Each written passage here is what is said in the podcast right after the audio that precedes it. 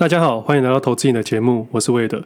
今天节目的一开始，我先回答一下 Apple Podcast 底下的留言。每次录音到最后，本来要回答一下 Q&A 的问题，但每次录到后面都觉得今天的讯息量已经够多了，再讲下去大家应该会睡着。那为了避免大家睡着，所以节目的一开始先来看一下底下的留言，有不少听众朋友的鼓励，我在这边很感谢大家。那我还是一样针对问题上面回答。第一个听众的提问是：最近慢慢把自己的操作做检讨，真的发现一致性的交易会得到预期的绩效。难就难到如何欣赏波动，短线和长线要确实的分开。也好奇为的是怎么训练自己的纪律。嗯，我的想法是，我自己的纪律啊，应该是从生活开始。我在节目曾经分享过，我有低潮，最后是靠着生活的自律，再到交易的自律。但在这件事情之前哦，我原本就在训练我的自律了。我觉得很多都是累积的过程跟经验，做久就会内化了。就像是打篮球一样，球员会在场上表现一些动作，有时候会转身，有时候胯下，有时候后仰跳投什么的。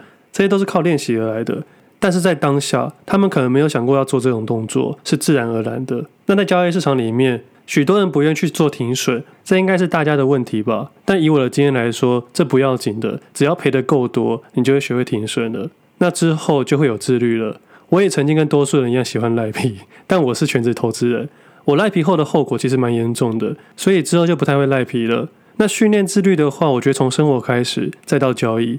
有一天这些东西内化之后的自律，就只是你生活中的一种习惯而已。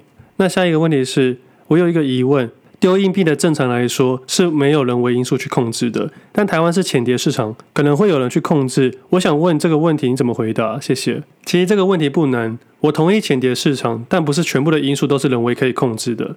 我换个角度去说，主力的某程度上可以影响股价，但他们不能控制股价，这点不要误会了。那如果你担心被人为控制，就选择交易量大的，比如说台积电、鸿海等等的类型的股票。这样的话可以规避单一主义的操作，尽量不要把主力当做神。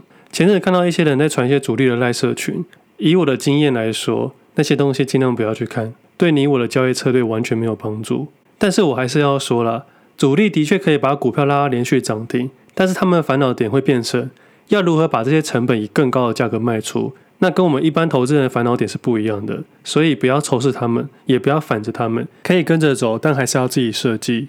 下一个问题是，有群主说为的是航酸帮补血，这边应该是说我六月底左右在 FB 上面发的文吧。我看坏海运股这件事情，其实我有想过这件事啊。我知道当时每一个人都在分享海运股，也知道多数人都很激动。身为一个交易人，本来就不该理会这种事情，因为又不是第一次发生。因为这样分享是逆风分享，我觉得很得不偿失。但因为自己是一个分享者，所以我应该提醒一下风险。但我知道这不讨喜了。身为交易者，我应该闭嘴才对。但是没办法了，谁叫我开了投资你的节目？虽说不能预测股价，但我能把我注意到的细节分享给各位。下面又有留言说，投资还是投机？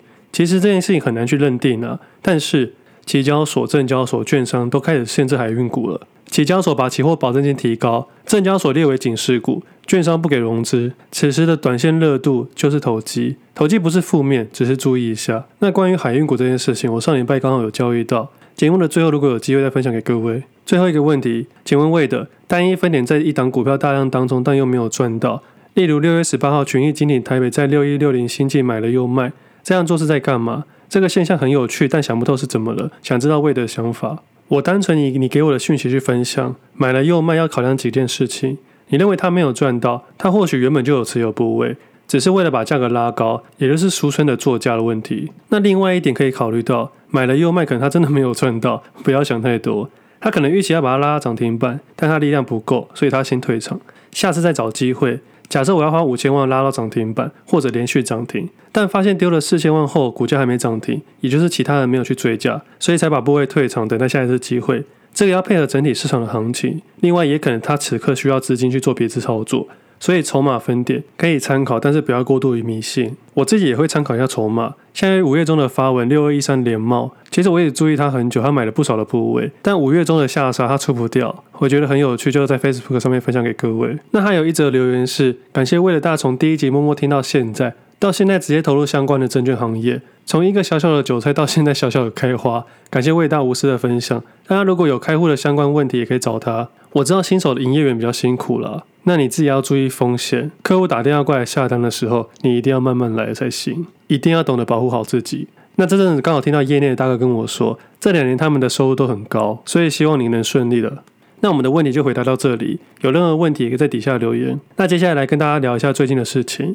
政府上个礼拜宣布，从今天开始三级警戒延长，但特定场所可以适度松绑来微解封。这个微解封的内容其实蛮让人匪夷所思的。内容有像是户外的风景区、游乐园之类的场所可以有条件的开放，室内的像是美术馆、博物馆、电影院之类的场馆也可以开放，健身房也在范围之内，甚至连餐厅都可以有条件的内用。疾管署公布的松绑范围，很多在后续被各国的各部门调整，从可以有条件开放改为不开放，而各国的县市对微解封也都有不同的限制跟做法，真的会让民众蛮混乱的。其实我可以了解政府的微解封是为了大家的生计影响。但我还是认为造成蛮多混乱的点。我不是那种没有站在生计角度去想的人，而且听众应该知道，我本身在传统市场工作的，也算是第一线维持生计的人，所以我更能了解这些事情。这种微解封的方式，多数人应该都不太清楚。另外再说一下，传统市场的管制是从八年开始的，但是大部分摊贩的做法，原本从七点八点开始营业，改成五点六点开始营业。变成他们要更早起，因为管制时间在八点过后，那些婆婆妈妈就懒得进来了，所以婆婆妈妈都会变成八点以前进来采买。我知道管制是好事，但实际上真的还是有点困难的。用这种微解封的方式是一种摇摆的规定，只会有更多的漏洞。我的观念比较简单，疫情一定会造成生计跟经济的伤害，但尽量在最小伤害的范围之内去限制，不要想一个完美的政策。这跟交易一样，我们都知道股市不如预期，一定会看错。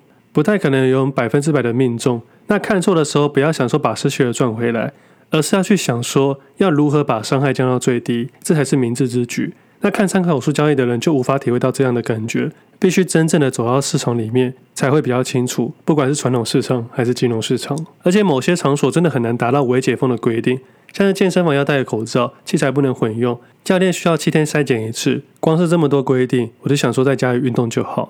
不过也是有一些好处的哦。我朋友在风景区的饭店工作，听他说，政府一公布微解封之后，订房直接爆满，而且是房价超贵的那一种。所以微解封对一些产业还是有帮助了，并不是完全不好，只是每个人的角度跟观念不同。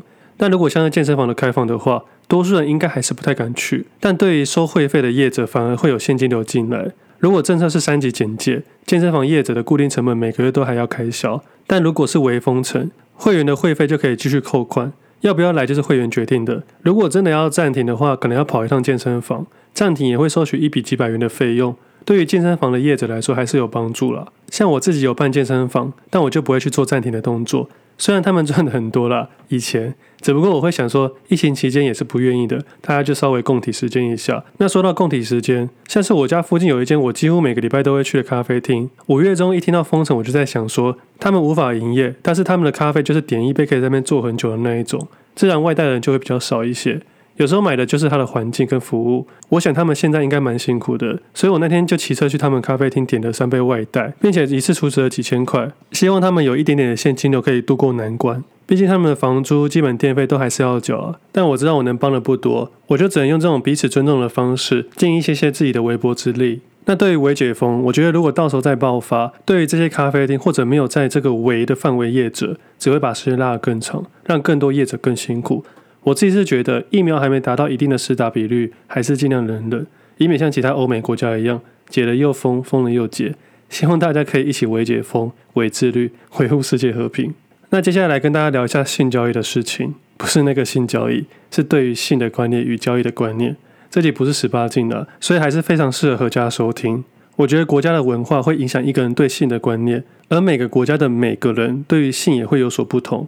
像我们多数人会认为欧美人是对于性爱比较开放，也有所谓的红灯区。那台湾对于这件事还没有认可，毕竟我们的文化对于这件事还是偏保守的。那有没有什么对错很难去判别？台湾的文化对于这件事的观感不太好。但另外一个角度来说，会不会因为性专区的开放降低了犯罪率？比如说对性有特别需求的人，他们可以利用金钱等值交换而降低他们去伤害别人的欲望。但有没有可能因为这样的物化行为，让他们扭曲了原本的价值观？那最后怎么认定？完全看角度的不同。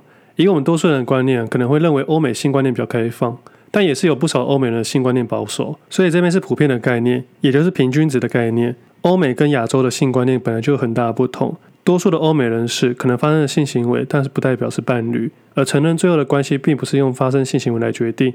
但多数的亚洲人可以有很多的约会对象，但会把性行为当做最后的关系确定点。但在这边说也不是绝对，是普遍而已。像有时候看到一些外国人说他们国家怎么样怎么样，之后就会很多人说他们国家人都是这样子的。我觉得这种以偏概全的观念很奇怪。就好比外国人访问台湾对于政治的看法，但是你访问到蓝色或绿色的民众，观念会完全不同。那回到心爱的观念，对于同性婚姻这件事情，你访问到保守派或圈内人，也会有完全不同的答案。那回到交易市场观念来说，每个交易人的属性也不同，有当冲、有波段、有长线、有短线，有专玩期货、有专玩选择权、权证的。你访问到不同的人，也会有不同的答案。你问到如果保守派的长期投资人，他会认为说当冲是不好的。那如果你访问到一个只买储蓄险的人，他会认为股票就是不好的。但我自己来说会比较客观一点啊，因为我几乎都玩过。一开始主要是玩权证，但后面因为券商的问题不给我公平的交易，很常动手脚。因为部位的关系，可能会下到千张左右，一个 tick 调整就是一万块以上，还曾经被调过十个 tick 以上。像是这样的额外交易成本，我认为太高了，所以后来我也开始交易别的东西。但是如果是以前的我，下十张或一百张以内，真的去调整的话，额外的成本也只有几千元，我认为我还能接受。但是这个额外是人为的，会影响到我交易的情绪。就像我以前说过，我愿意赔钱。我也愿意承认我看错，但我很难接受被人为的影响。但是我还是要说，权证可以赚钱，但不适合现在的我罢了。所以不止投资人属性不同，你投资的阶段也会影响到你的方式。后来我去钻研其他衍生性金融商品，像是期货、选择权，去慢慢筛选出自己适合的。所以有时候我的分享会比较客观，比较不会单一分享一样东西，也就没有认为什么是一定好、一定坏的。那最近的市场常常会出现那一种，只有自己的方式是对的，只要他人说出不一样的想法，就会被攻击。接着就拿自己获利的对账单开始诉说自己过去的每一个环节，为的只是要证明别人不对，只有自己是对的。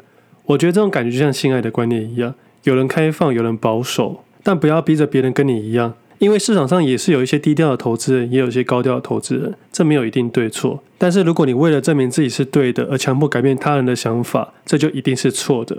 我相信各位身边一定有那种很爱开黄腔的朋友，很爱聊性爱，这种可能就是性观念比较开放的。但是你身边一定有那种性观念比较保守的，甚至避而不谈的。这就像身边一些交易人一样，有些人喜欢说自己的交易，有些人不爱说自己的交易。这部分不关损益哦，完全是看个性的差别。像是对账单一样，它有点像是股票市场里面的性爱记录一样，状况好的时候给别人看，状况不好的时候躲起来。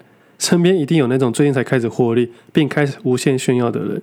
其实交易很有趣，性爱的观念跟交易的观念很像，有人开放，有人保守，但是这些都是欲望的起源。我们都想赚钱，但很少人提及。我们对于性爱的追求，也不是每个人都喜欢公开的。那到底要不要用对账单判断一个人交易的好坏？我不予置评，因为每个人想要看的东西不太一样，男生女生要的也不同。用健康的态度去看待别人的性，或者是对账单，才是最好的。他说出来的会不会是他的巅峰，也不知道。有些投资人一忍就是忍了三十年，所以要平常心，心平常，不要让自己精疲力尽。那接下来聊一下台股的一些看法。最近的原油来到近六年的新高点左右。那我自己近几个月开始注意原物料的，我记得五月多的节目就有聊到，注意原油的原因是因为各产业都跟原油有关系，像是塑化、纺织，还有很多人爱看的海运股。我自己最近也有操作海运股，也维持自己一贯的做法，先注意再决定。我稍微聊一下好了，自己大概是从六月底左右开始注意海运股的，去研究一下可行的做法跟工具和方向，最后再静静等待那个时机点。那我的做法跟想法跟多数人可能不太一样，我收集我能收集的所有资讯，还有我能用的所有工具。那在分享以前，我还是要强调一件事，不要做空，因为全部都是衍生性商品。那刚好有听众问我说要怎么去做空，其实我分享都是用此刻的交易市场去分享，原因很简单。只要有经验的人都可以听出来其中的细节，你会发现其实蛮有趣的。上礼拜一的节目说到，懂得收手才是高手。这节目有两个想法，第一个是做多的人获利很好，但是要如何收手才是难度，不是傻傻的大家讲什么就是做什么。而另外一个层面的思考是，如果投资人要做空，这个收手反而是更难的，因为你单纯买股票的话，你可以侥幸，你可以赖皮，你可以等到它某一天会回来。毕竟股票的商品没有时间的价值，除非它是下市了，不然都会有价值。但是你做空不行哦，融券限制多，期货每月转，选择除了台指期以外，流动性非常的差。权证做空就比较闹了，胜率低，获利低。权证做多的胜率也低，但是获利的金额可以拉高，毕竟杠杆比较大。做空的权证优势太小了。当时在研究一些可行的做法，其中比较方便的只有期货而已。那海运股里面有两只期货可以空，第一个是长荣海，另外一只流动性比较小，也比较差。所以如果要适当的话，我会从另外一只开始。如果走势如自己的预期，才会把部位慢慢移到指标性的交易。那其实我在等一个讯号，我等待一个好消息的讯号。后来一直等到阳明海运公布好消息的隔天，等待那个所谓的好消息后的股价表现。阳明海运公布好消息之后，一定会有更多人注意到，但不一定是买还是卖。以我的观念来说，只是多数人去注意到它而已。结果当天股价表现很差，甚至我觉得是一个蛮漂亮的空点，也就开始从长隆海开始试单，接着就照着自己的交易节奏去布局。但我心里明白的知道，这四只海运股都会公布所谓的好消息，所谓已知的好消息。结果长隆海公布好消息的隔天开盘直接跌停，可能是因为前一天的美股表现很差的关系，我不知道。但我的等待时机点出现了，当天就是我拿到优势的那一天。利用了十五分钟的时间，决定我今天要做的动作，最后决定加空四只海运股。但有个问题是，我心里已经明白，今天会是分胜负的一天，要么停损，要么停利。最后的结果是好的，也在尾盘的时候全面空手，也是自己所谓的收手。讲到这里，或许会觉得说，我是看今天开高才这样说的。但如果在 Persuade 里面订阅朋友应该很清楚，我在上礼拜的文章有明确写到，礼拜五晚上公布的万海财报已经完全不关我的事了。关于新闻跟公布财报的时机点，我觉得都是老生常谈的。对于他们来说，因为好用才会一直用，这不是我能决定的。我只是顺势独立的交易，但中间的切点、看法以及使用的工具都很难，我也不在这边说明，因为风险太大了，不适合各位听众。我也担心大家听了就去做，会写出来是因为有听众私讯我说想了解做空的东西。我必须老实说，这个风险非常的大。其实自己是从另外一支流动性差的海运股期货开始操作，接着拉出获利才开始布局长荣海期，接着分两次布局。后来因为部位的考量，将原本流动性差的退场，为了空出更多的空间与弹性去操作，再依照其他个股的比重去决定上周五盘中加空其他的海运。